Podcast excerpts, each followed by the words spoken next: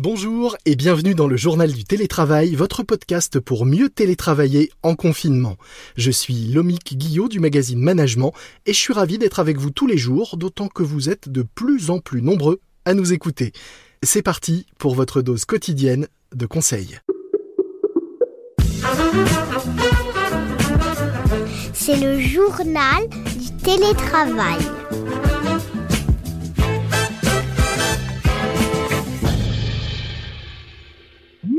Aujourd'hui, j'accueille Niva Synthès, directrice de Parnasse. Bonjour. Bonjour, Lemie, comment allez-vous? Très bien. Pour ceux qui ne connaissent pas Parnasse, rappelons euh, ce que c'est. C'est le service très haut de gamme et ultra personnalisé d'Orange destiné à des clients euh, VIP, entrepreneurs, chefs d'entreprise, grands voyageurs ou personnalités. Une des particularités de Parnasse, c'est d'assurer la sérénité numérique de ses membres, en clair, de leur permettre d'avoir euh, bah, tous les équipements et tous les services dont ils ont besoin. Première question assez simple. Est-ce qu'avec le confinement et le télétravail, les demandes et besoins de vos membres ont évolué ces dernières semaines? Alors oui, en effet effet, euh, depuis euh, le confinement, nous avons un renforcement des demandes sur euh, la connectivité et justement cette fameuse sérénité numérique que nous sommes censés leur apporter.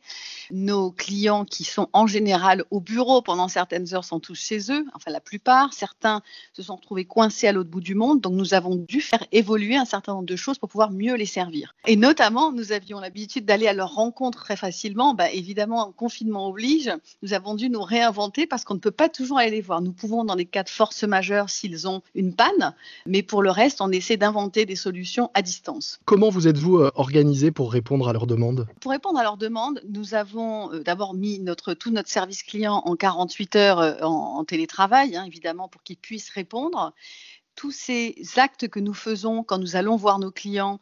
Nous avons fait beaucoup de choses en Skype, en FaceTime, enfin avec les différents outils qu'ils avaient pour pouvoir les soutenir. Et donc nous avons inventé des nouvelles solutions pour pouvoir les accompagner et faire une prise en main à distance. Et puis, dernier point, nous avons aujourd'hui un catalogue d'événements euh, qui correspond à la vie de cercle que nous proposons à ces clients. Là encore, on a dû euh, revoir la programmation et la rendre digitale.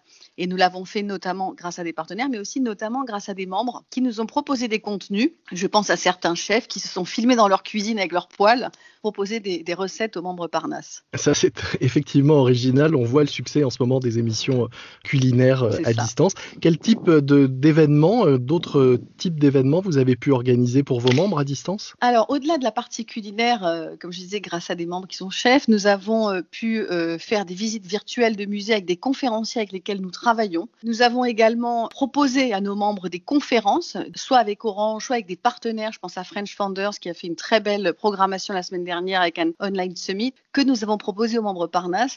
Il y avait 16 heures de conférences avec des sujets différents pendant lesquels on pouvait venir, aller, venir, retourner, écouter, euh, s'exprimer. Donc ça, je pense qu'ils ont énormément apprécié. Et sur les outils numériques euh, en eux-mêmes, est-ce que vous avez vu des demandes différentes euh, du fait du confinement? Plus de demandes pour installer et maîtriser des outils de visioconférence, par exemple? Oui, toute la partie, bien sûr, pour le télétravail a explosé. Nous, avions, nous avons toujours eu ce type de demande. Il y a eu plus d'appels par rapport à ces outils-là.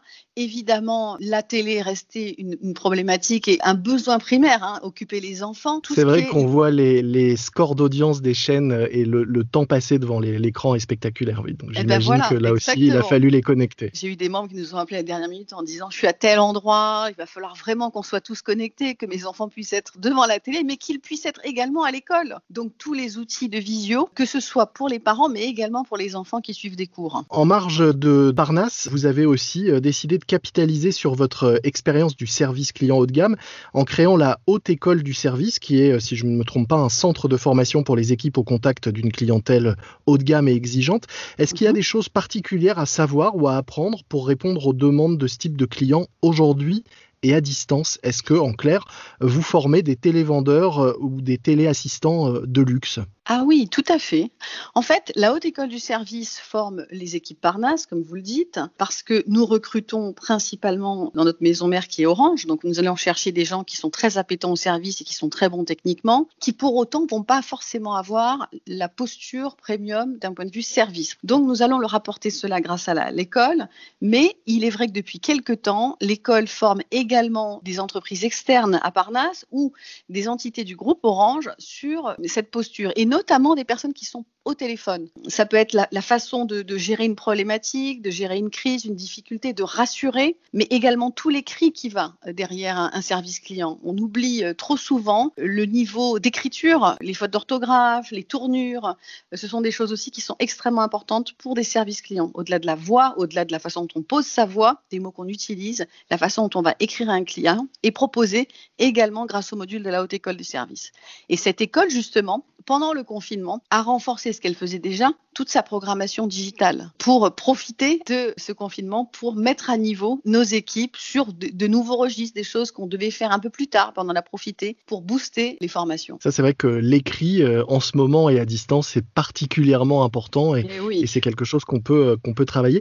Est-ce qu'il y a des choses à savoir que euh, bah, ceux qui nous écoutent pourraient appliquer s'ils veulent améliorer leur leur approche du service à distance? Je pense qu'on oublie trop souvent que ce que disent les gens de l'école, hein, que quand on est au téléphone, on entend le sourire de quelqu'un on entend sa concentration, on entend sa motivation, sa mobilisation. Donc il y, a la forme et le fond. J'ai vu des téléconseillers dire finalement en travaillant sur des modules, on se tient, ça va vous faire rire j'imagine, mais on se tient on se tient plus droit, même quand on est au téléphone. On sourit à notre client, même s'il ne nous voit pas. Vous voyez ce genre de choses. Au-delà de, de, Parnasse, vous êtes, je le disais, une petite entité au sein d'Orange, 150 collaborateurs environ dans un groupe qui en compte plus de 150 000 dans le monde.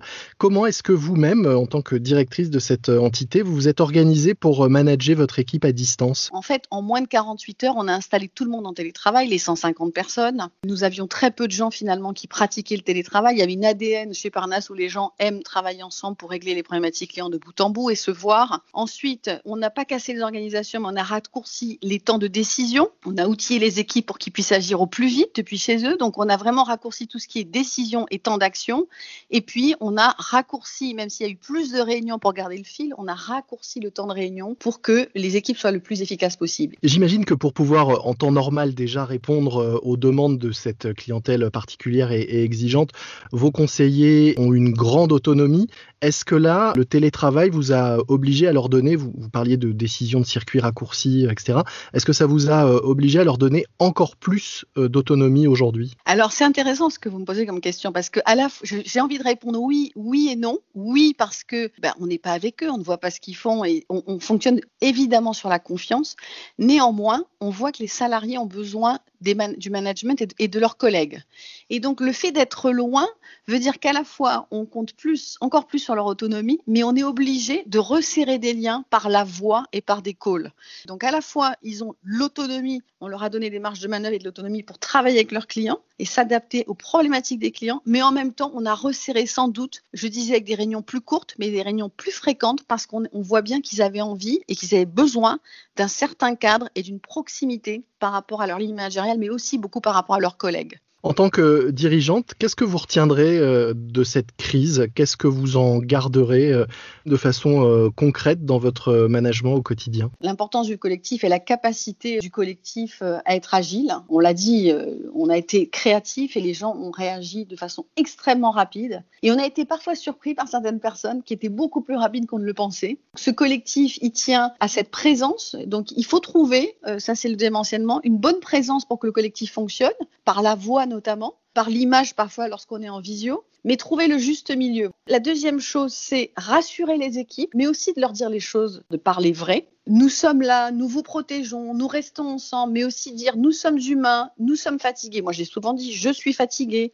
Ça, c'est très difficile à faire, mais je suis confiante, on va y arriver. Mais je ne vous cache pas, ça va être difficile. Il faut se dire les choses. Je pense que personne n'attend dans des moments comme ça qu'on soit dans un monde de bisounours. Troisièmement, c'est le fait qu'on jongle entre un management très court-termiste, on règle des problématiques à l'heure, à la minute, mais aussi on, se met sur des sujets de fond. On en profite, comme je l'ai dit avant, pour de la formation, traiter des dossiers euh, qui nécessitent plus de temps en instruction. Et quatrièmement, l'importance de l'écoute. J'ai beaucoup parlé de collectif, mais j'ai envie de, parler de l'individu. On est obligé de se dire, il faut écouter encore plus pour déceler des gens qui peuvent avoir des problématiques individuelles parce qu'ils sont seuls ou parce qu'ils sont très sursollicités par des enfants en bas âge, plus le boulot, plus peut-être un espace qui n'est pas adapté au travail. Et donc leur proposer plusieurs canaux d'écoute. Ça peut être les collègues, le management, le médecin du travail, etc.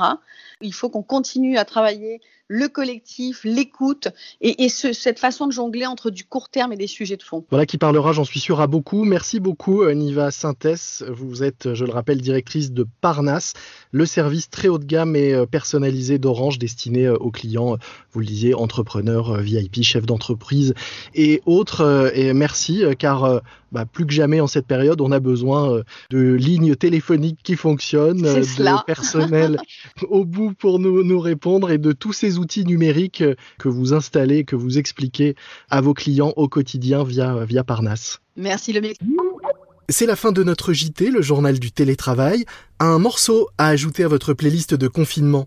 Puisqu'on parlait de téléphone, je vous propose d'écouter Téléphone-moi de Nicole Croisille, parce que c'est vrai qu'en cette période de visioconférence à tout craint, un simple coup de fil, c'est reposant, et ça fait du bien. Et puis un podcast que je vous recommande, 40 nuances de Next, un podcast dédié aux entrepreneurs de demain, avec des interviews de Frédéric Mazzella de Blablacar ou encore de Julia Bijawi, cofondatrice de Frishti. 40 nuances de Next à écouter sur Apple Podcast notamment. Notre podcast, vous le retrouvez sur le site management.fr ainsi que sur toutes les plateformes et applis de podcast. N'oubliez pas de vous abonner pour ne manquer aucun nouvel épisode. Moi je vous dis à demain, soyez prudents, respectez les consignes et les gestes barrières, restez chez vous, portez-vous bien et bon télétravail à tous. C'est le journal du télétravail.